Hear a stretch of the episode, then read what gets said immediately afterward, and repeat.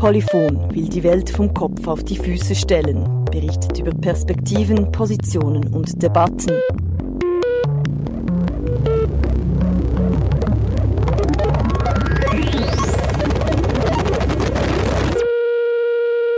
Hallo und herzlich willkommen. Hier im Polyphon sprechen wir meist über etwas. Heute bin ich selbst Teil von diesem etwas, über das wir in der nächsten Stunde sprechen wollen. Entstanden ist ein hoffentlich einladendes Selbstporträt des linken Kollektivs Raupe. Raupe schreibt sich mit zwei A und steht für Revolution als Alltag.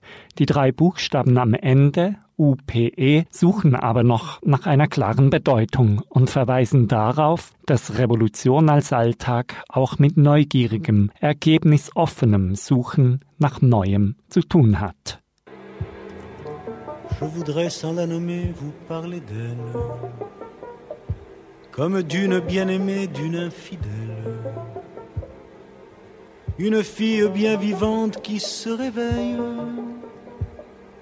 à des lendemains qui chantent sous le soleil. C'est elle que l'on matraque, que l'on poursuit, que l'on traque. C'est elle qui se soulève, qui souffrait, se met en grève. C'est elle qu'on emprisonne, qu'on trahit, qu'on abandonne, qui nous donne envie de vivre, qui donne envie de la suivre jusqu'au bout, jusqu'au bout. Je voudrais sans la nommer lui rendre hommage. Jolie fleur du mois de mai ou fruit sauvage. Une plante bien plantée sur ses deux jambes et qui traîne en liberté où bon lui semble. C'est elle que l'on matraque, que l'on poursuit, que l'on traque.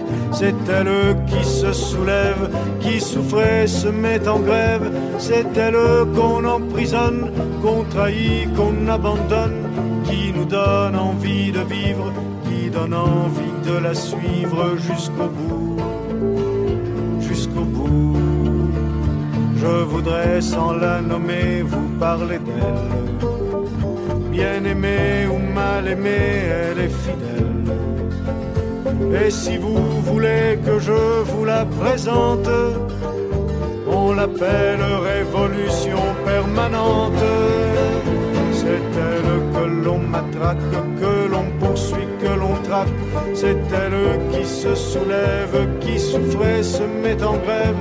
C'est elle qu'on emprisonne, qu'on trahit, qu'on abandonne qui nous donne envie de vivre, qui donne envie de la suivre jusqu'au bout, jusqu'au bout. C'est elle que l'on m'attaque, que l'on poursuit, que l'on traque.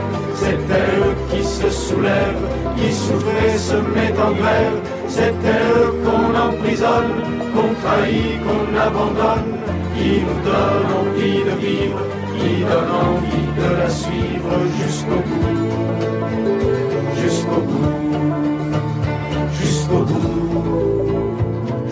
bout, jusqu'au bout, jusqu'au bout.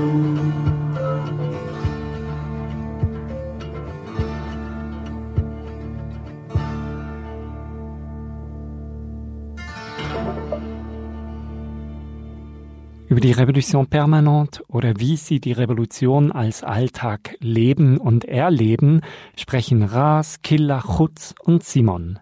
Wir sind ungefähr 15 Menschen zwischen 4 und 40, die sich jeden Montag treffen und ihre Zeit und ihr Geld kollektivieren und organisieren und versuchen, eine alternative Struktur aufzubauen, um sich unabhängiger vom Kapitalismus zu machen. Also meist, wenn ich Raupe vorstelle, sage ich, es ist so ein Netzwerk von Menschen, das sich in verschiedenen Bereichen organisiert. In den Bereichen feministische Care-Arbeit, politische Intervention, antikapitalistische Produktion, klassenbewusste Lohnarbeit und kritische Bildung und auch noch Selbstcare.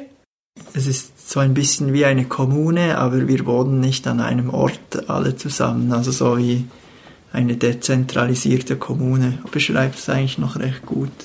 Der Unterschied zu einer typischen Kommune ist, dass wir über eine gemeinsame Idee zusammenkommen. Raupe ist ein Anker gegen strukturelle Ungleichheiten. Es ist das, was im Alltag ausmacht, dass man eben oder dass ich ähm, versuche gegen diese Ungleichheiten anzukämpfen, aber auch durch das, dass man einfach ganz schlicht mehr ist, können wir einfach mehr erreichen im Hinblick auf eine andere Gesellschaft, auf eine freiere oder emanzipativere Gesellschaft.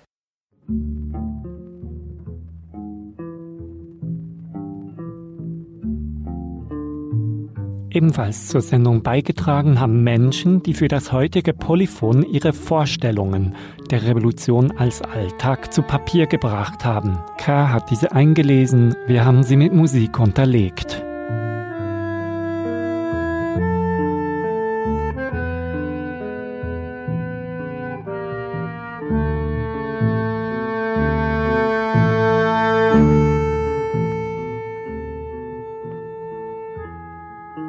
Revolution als Alltag bedeutet für mich, mit meinem Leben konkret meine Zeit, mein Geld oder meine Energie kollektiv zu denken und zu planen und es ganzheitlich der Revolution zu widmen.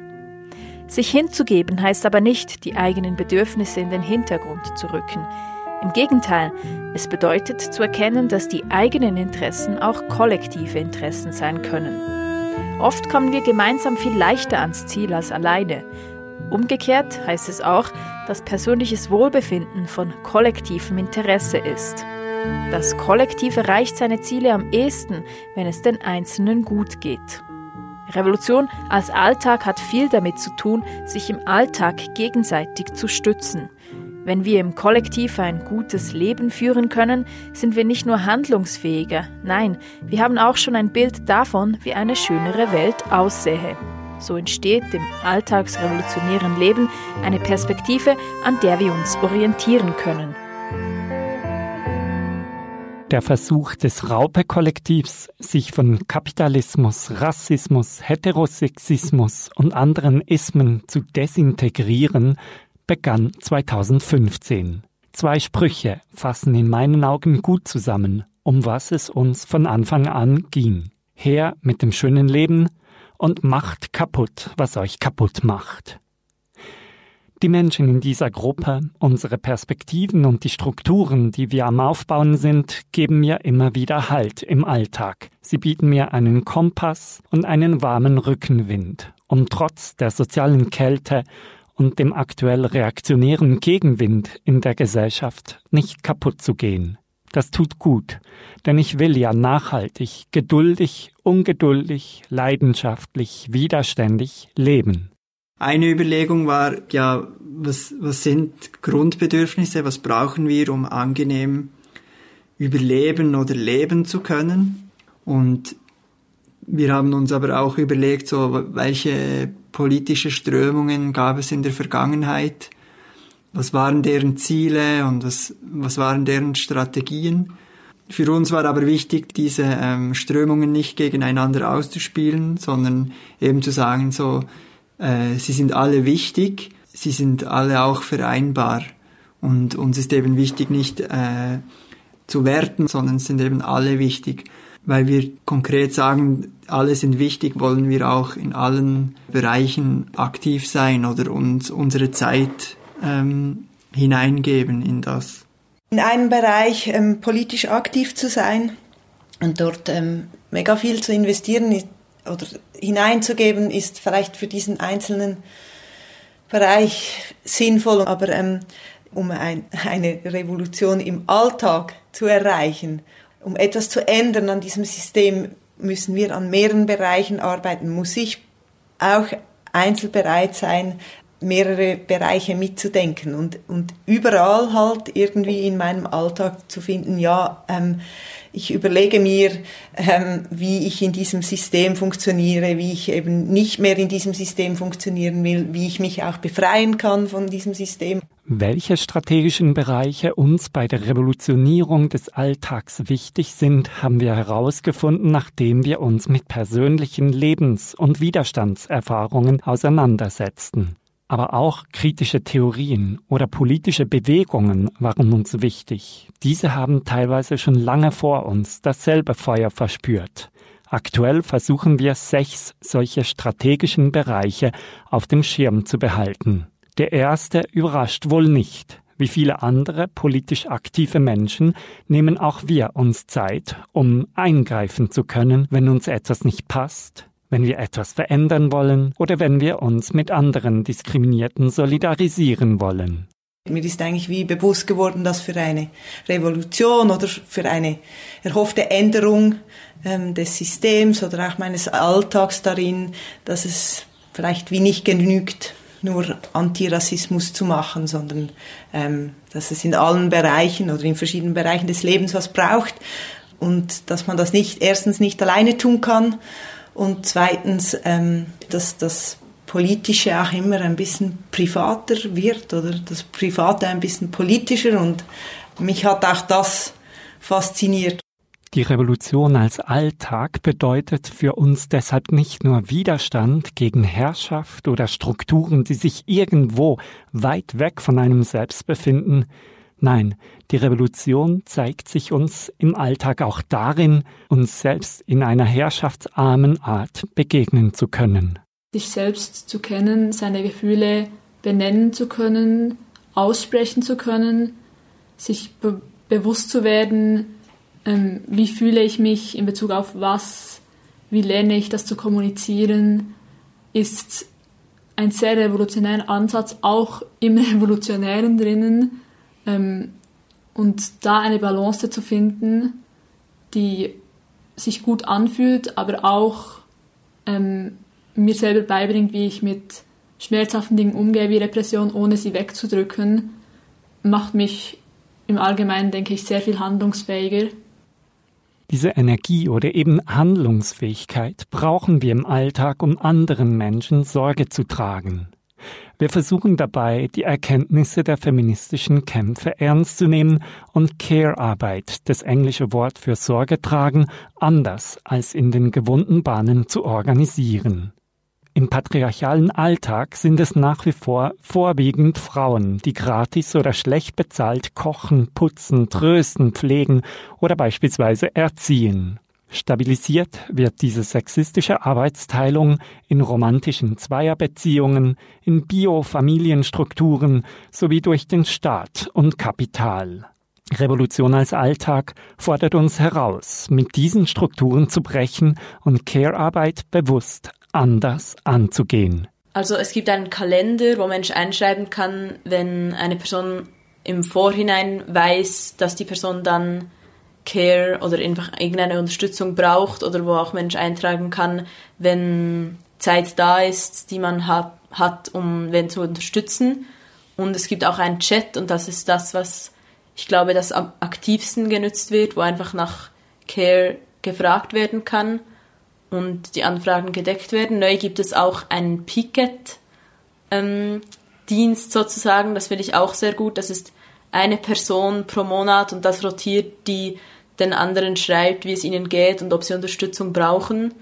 Ähm, das haben wir eingeführt, weil es nicht für alle Menschen gleich einfach ist, nach Care zu fragen. Und ja, das finde ich auch etwas sehr Gutes und ich habe das Gefühl, es hat viel gebracht. So. Und dann treffen wir uns auch ab und zu und sprechen über Themen, die mit Care zu tun haben oder organisieren eben, wer im nächsten Monat den Picket-Dienst übernimmt.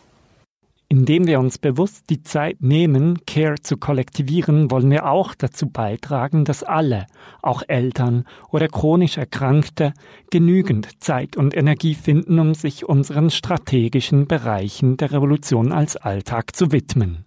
Zum Beispiel um individuelle, kollektive oder auch historische Erfahrungen teilen zu können oder kritisches Wissen auf subversive Art verbreiten zu können sich die Themen aneignen zu können und dies aber auch einer Öffentlichkeit zugänglich zu machen und so eben Wissen halt auch in diesem Sinne zu kollektivieren, das finde ich, ist etwas, das Raupe sicher relativ gut gelingt.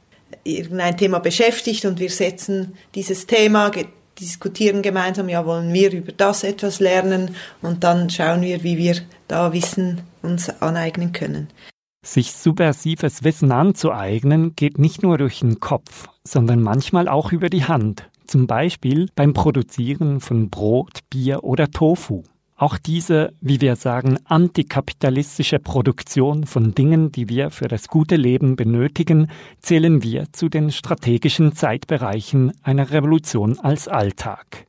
Mit der antikapitalistischen Produktion wollen wir dem Kapitalismus etwas von seinem Treibstoff entziehen, also Arbeit und Geld. Und wir wollen etwas unabhängiger von ihm werden. Unser Brot, Bier oder unser Tofu sind da, um genutzt und geteilt zu werden. Was wir doof finden, ist Tausch. Denn der ganze Kapitalismus baut darauf auf, dass Menschen nicht teilen, sondern tauschen. Revolution als Alltag fängt bei mir damit an, dass ich ein sehr starkes, konstantes und tiefes Gefühl in mir habe, dass ich die Welt, wie sie funktioniert, das System dahinter und die Herrschaftsstrukturen grundsätzlich ablehne und zerstören will. Ich nehme sie als schädlich und falsch wahr, weil ich jeden einzelnen Tag sehe, wie sie Menschen diskriminieren, unterdrücken und kaputt machen. Ich finde nicht einzelne Dinge blöd und ich will nicht kleine Dinge verändern. Ich finde das ganze System blöd und will es zerstören und von Grund auf neu denken. Für meinen Alltag bedeutet dies, dass ich meine Handlungen oft daran messe, ob sie dieses System stützen oder ihm schaden. Denn ich will dem System und den einzelnen kleinen Systemen so fest und so oft wie möglich schaden. Oft frage ich mich, was denn eigentlich dieses System ist und welche Strukturen denn systemstützend sind. Für mich sind systemstützende Strukturen die vorherrschenden Vorstellungen zu Geschlechterrollen und Familienkonstellationen, Heteronormativität, koloniale Ausbeutung, Rassismus, Polizei und Justiz, Finanzmärkte, Eigentumsrechte, Leistungsorientierung Der sechste Bereich, dem Raupe kollektive Aufmerksamkeit schenkt, ist die Lohnarbeit. Denn damit genügend Zeit da ist für politische Interventionen, feministische Care-Arbeit für sich und andere, für kritische Bildungsveranstaltungen oder antikapitalistische Produktionsstrukturen, für all das braucht es Zeit. Wir versuchen deshalb bewusst nicht mehr als 60 Prozent zu Lohnarbeiten. Weshalb die Lohnarbeit ähm, so gewichtet ist, ist nicht, weil wir uns alle das wünschen und so wahnsinnig gerne arbeiten, obwohl wir das manchmal auch tun, also Lohnarbeiten, sondern weil wir, ich würde jetzt sagen, realistischerweise mitbedacht haben, dass wir uns noch nicht ganz dem kapitalistischen System entziehen können. Und aber auch, dass aus einer ähm, Klassenperspektive, dass es durchaus auch Sinn macht, ähm, nicht einfach völlig abgetrennt zu sein von dem, was die meisten Menschen machen. Mit diesen meisten Menschen wollen wir uns nämlich verbünden, um auf der Arbeit nicht alles hinnehmen zu müssen, um den Vorgesetzten einfach mal Nein sagen zu können, also um Klassenkampf zu führen. Auch wichtig ist uns aber die sogenannte Exit-Strategie. Das bedeutet, der Lohnarbeit oder dem Chef oder der Chefin einfach mal Tschüss sagen zu können. Hierfür geben wir uns Tipps, um gelegentlich einfach mal blau machen zu können oder den alltäglichen Workflow zu entschleunigen. Wir helfen uns auch bei der Stellensuche oder im Umgang mit stressigen RAF-Mitarbeitenden oder lernen gemeinsam, wie es gehen kann, mit wenig Lohnarbeit möglichst gut durchs Leben zu kommen.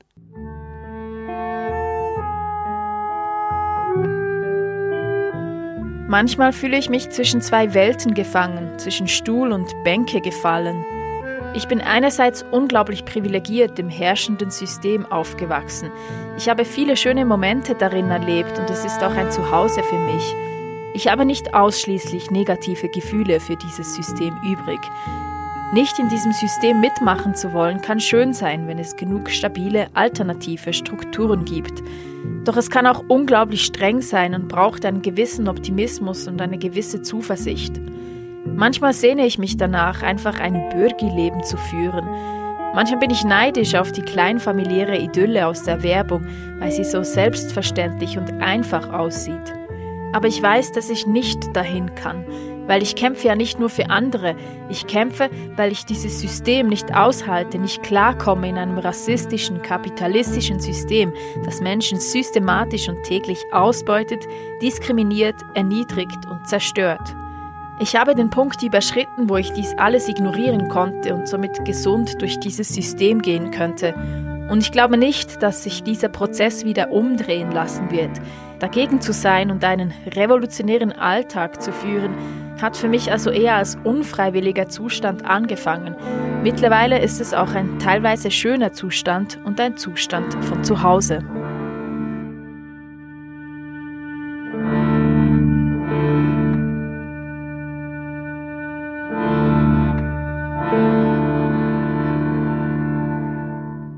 Mit Ras, Killa, Chutz und Simon gehe ich heute der Frage nach, was es heißen kann, die Revolution als Alltag zu leben. Die Sendung ist eine Art Selbstporträt des politischen Kollektivs Raupe. Im ersten Teil wurde beschrieben, wie das bewusste Zusammenlegen, das Kollektivieren von Zeit hilfreich und wirkungsvoll sein kann. Was ich finde, ist, dass in einem solchen Kollektiv zu sein und sich so zu organisieren, darin Zeit zu investieren ganz simpel einfach auch verhindert, dass man in anderen dümmeren Dingen Zeit investiert oder sich hineingibt. Und ich meine das jetzt nicht so platt, sondern wenn wir nicht aufpassen, ähm, dass man dann halt einfach in dieser kapitalistischen Gesellschaft irgendwie so ein Rädchen ist. Und ich glaube, dass wenn wir mehr sind oder wenn wir gegenseitig immer wieder versuchen, ja nicht nur dieses Rädchen zu sein, sondern auch ein bisschen Sand im Getriebe ähm, und uns gegenseitig darauf aufmerksam machen, dass das eher funktionieren könnte, dort auch auszubrechen oder etwas anderes zu versuchen. Also als Person, die zum Beispiel chronisch krank ist und nicht so viel Energie hat, ist für mich ein Tag anders als für eine Person, die sehr viel machen kann.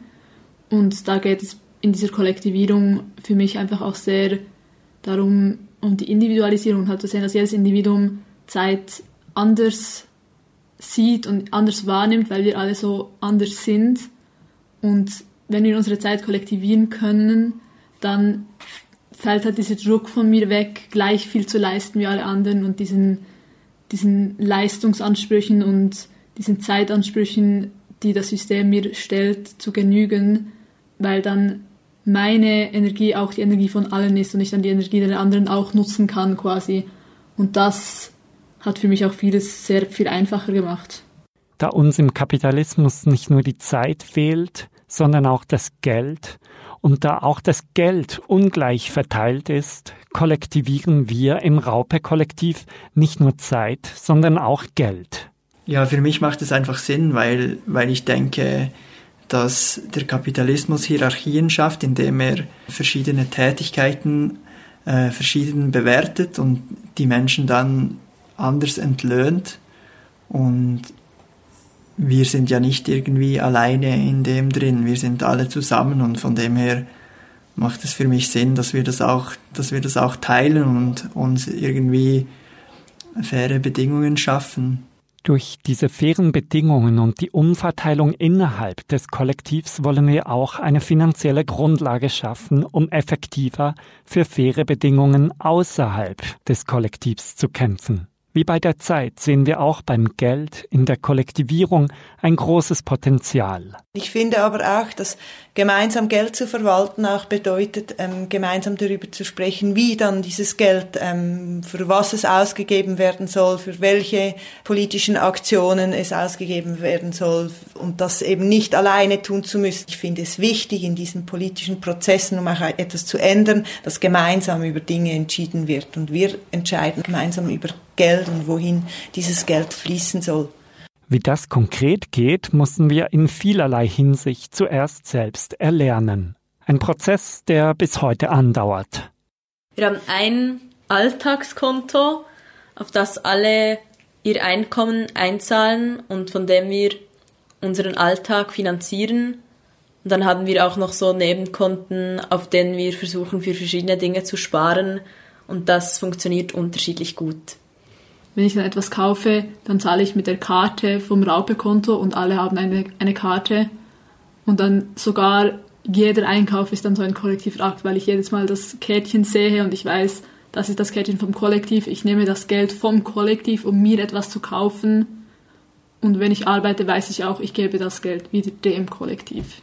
Wenn wir etwas kaufen wollen, das über 1000 Franken kostet oder eine, auch eine längerfristige Investition, dann besprechen wir das kollektiv in Form einer Finanzsetzung. Also dort kann Mensch einen Finanzantrag stellen und ja, dann wird besprochen. Wenn wir ähm, Finanzanträge besprechen, dann geht es nicht darum zu erklären, hey gut, du hast letztes Jahr schon, jetzt nimm dich ein bisschen zusammen oder irgendwie so, oder du kannst jetzt ja wohl auch mit dem Velo dorthin gehen, oder was er wahrscheinlich sowieso machen würde, ähm, sondern es geht mehr darum, ähm, zu schauen, ja, kriegen wir das hin? Bedeutet das, wenn wir jetzt diese Ausgabe machen, ähm, dass es dann zu wenig Geld auf dem Alltagskonto hat oder nicht? Es geht uns nicht darum, irgendetwas einzuschränken, sondern halt bei diesen Sitzungen auch zu schauen, ob das Geld reicht. Ich merke, dass mir beigebracht wurde, mein Geld allein zu verwalten und das nicht teilen zu wollen, mich schuldig zu fühlen, wenn jemand anders mir viel Geld gibt, das nicht annehmen zu wollen, dieser Tauschgedanke, dieser Ausgleichsgedanke und indem ich lerne, das Geld zu kollektivieren und das loslassen kann, lerne ich auch dann gleichzeitig in vielen anderen Aspekten dieses Individuelle loszulassen, weil wenn ich das anhand vom Geld, was ja so schwer in meinem Leben irgendwie mir fokussiert wurde, beigebracht wurde, wenn ich das anhand von dem übe oder wie lernen kann, dann fällt es mir wie überall leichter.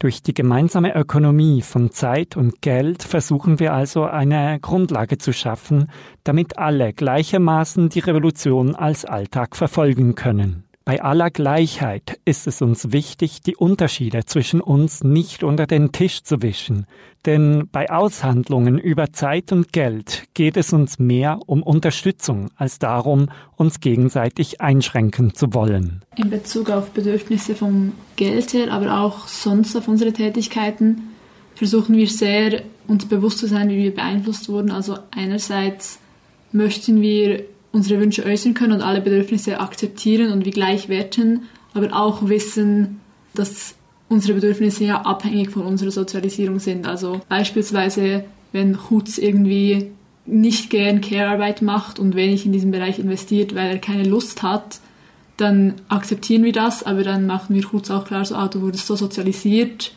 was ist vielleicht der Grund, warum du darauf keine Lust hast?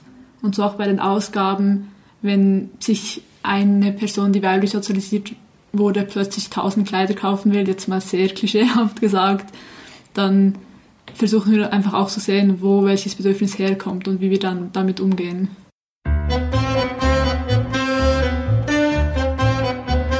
Wieso Revolution als Alltag? Ich wünsche mir eine Gesellschaft, in der sich alle Menschen frei und liebevoll begegnen können. Deshalb finde ich es notwendig, dass wir bestehende Machtverhältnisse in Frage stellen und zusammen herrschaftsfreie, antikapitalistische, feministische, gewaltfreie Strukturen aufbauen. Die Revolution im Alltag ist für mich ein Versuch, bei uns selbst und in unserem Kollektiv anzufangen und so gut es eben innerhalb der herrschenden Strukturen geht, so zu leben, als hätte bereits ein Systemwandel stattgefunden. So zu leben erlebe ich persönlich als bereichernd, zeitweise herausfordernd und selbst empowernd. Die Utopie wird begreifbarer und mit jedem neuen Projekt etwas mehr zu meiner alltäglichen Wirklichkeit.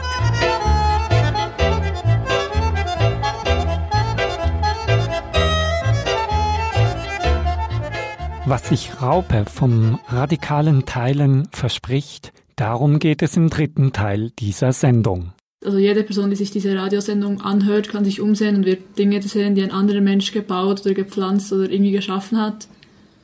Wir können einfach nicht unabhängig funktionieren. Wir brauchen einander.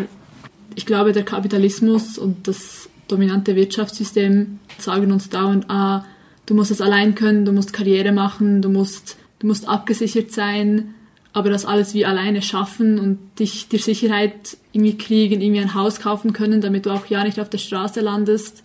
Und ich glaube, Raupe als Struktur fühlt sich einfach viel natürlicher an und viel sicherer, weil ich dann tun kann, was ich will und abgesichert bin und weiß, egal was mir passiert, es passiert den anderen auch, weil ich einfach verbunden bin. Und ich glaube, diese, das erfüllt einfach für mich den Sinn und diese Abhängigkeit, die ich sowieso habe, viel besser und viel echter. Es fühlt sich einfach richtiger an so. Der Netzwerkgedanke gibt mir so eine, ich sage jetzt mal, eine irgendwie nachhaltigere Sicherheit, als wenn ich einfach in einer Familie oder in einem Freundeskreis mein Leben sonst organisieren würde, weil ich wie auf die Idee und auf das Netzwerk so vertrauen kann und denke, dass zwar immer wieder Menschen gehen können, aber dass das Netzwerk bleibt und dass auch neue Menschen kommen können.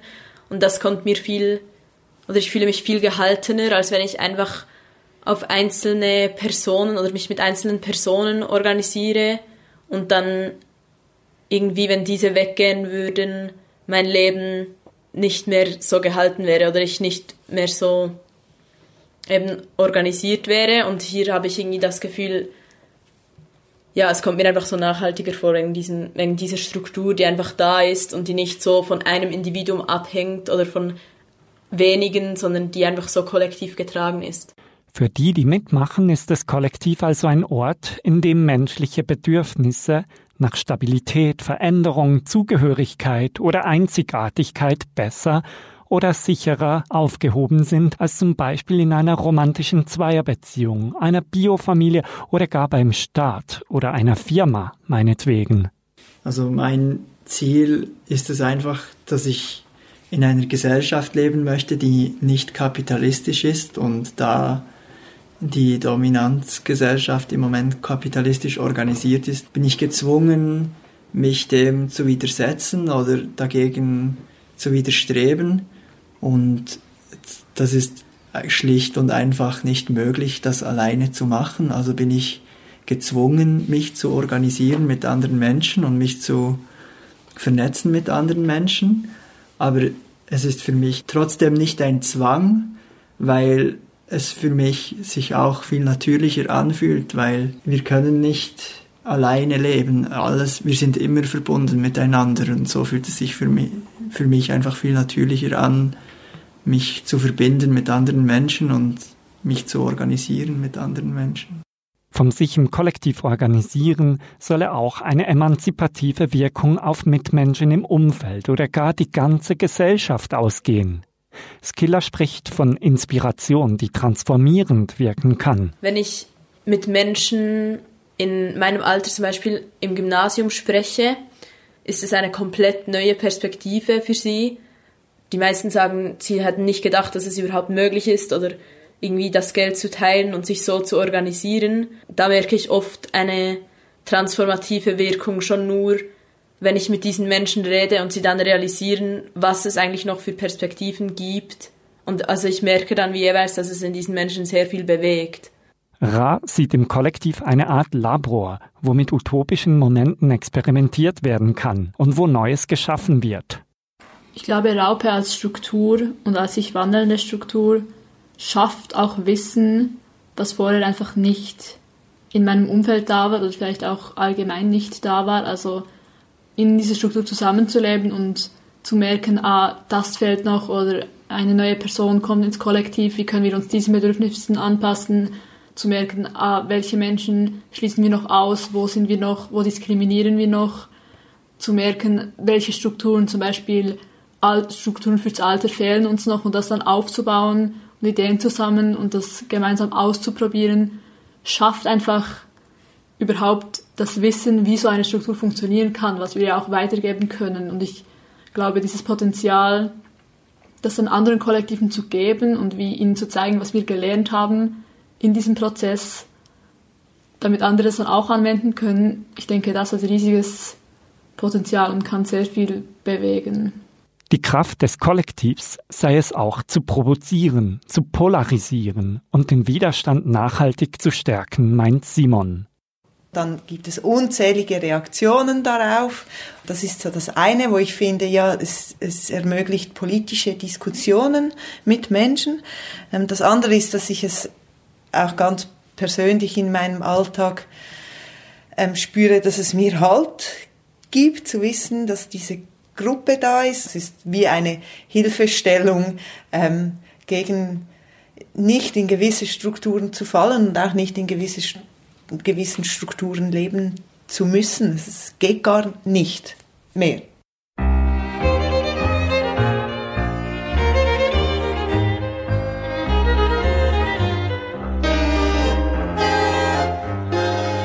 Die Revolution als Alltag heißt für mich einschränkende Handbremsen der Sozialisation und der Dominanzgesellschaft zu lockern, um ungebremst dem Begehren nach radikaler Emanzipation nachzugehen. Ich will dazu beitragen, Träume nach einer zukünftigen freien Gesellschaft freier Lebewesen ernsthaft in meinem Alltag in unsere Gegenwart zu holen. Aus meinem Hass auf die Unterdrückung von Leben entsteht Empörung und Energie für Widerstand, im Widerstand geht meine Energie über den Hass und Herrschaft hinaus, schlägt über in die Lust auf Auflösung dieser Verhältnisse, in die Lust auf ganzheitliche statt halbe Befreiung. Um diesem umfassend starken Gefühl der Revolte, um dem Leben treu sein zu können, organisiere ich mich. Um systematisch Ja sagen zu können zu einem Menschen jenseits der Entfremdung, Unterdrückung, Ausbeutung. Die Revolution als Alltag bedeutet für mich kämpfen, überwinden, zerschlagen, um nachhaltig lustvoll zu leben und heute zusammen morgen aufzubauen.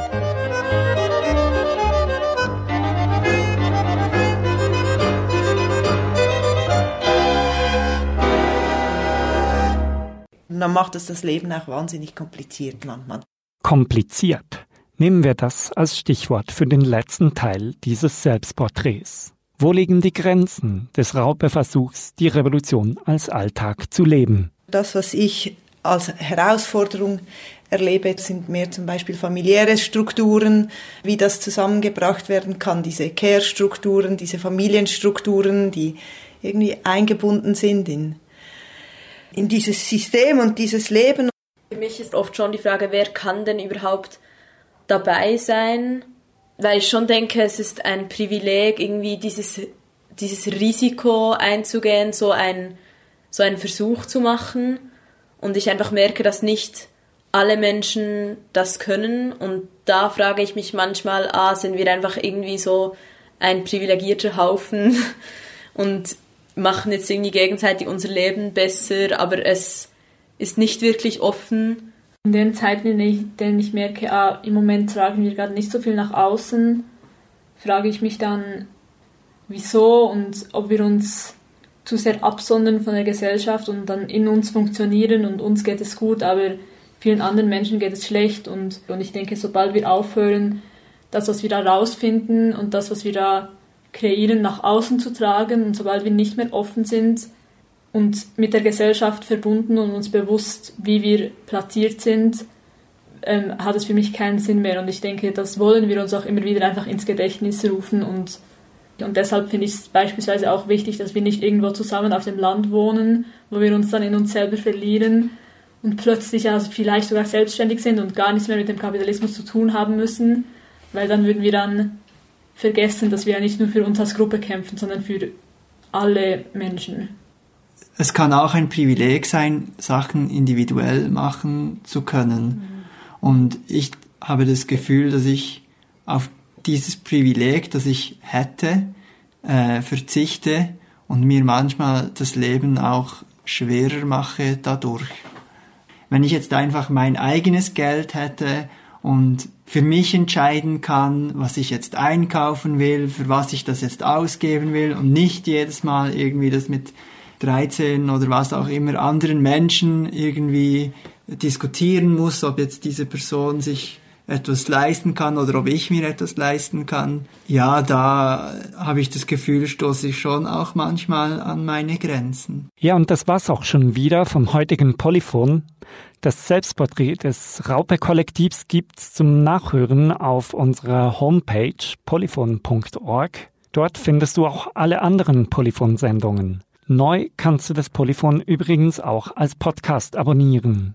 Raskilla, Chutz, Simon und ich, wir hoffen, dass wir einladen konnten, an die Wurzel der Übel, unter denen wir leiden, vorzudringen, damit wir uns unbeachtet der herrschenden Zwänge und Gefahren von ihnen befreien können.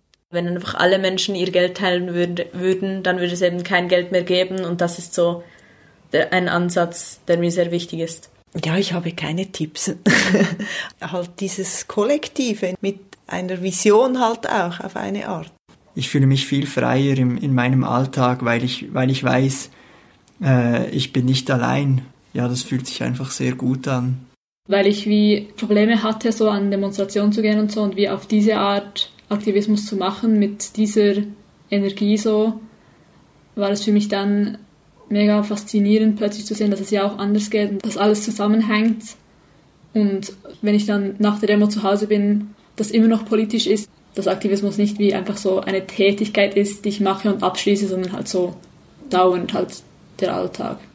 Wer weiß, vielleicht werden wir in einem Polyphon zurückblicken können, um zu bemerken, dass eine Revolution stattgefunden hat.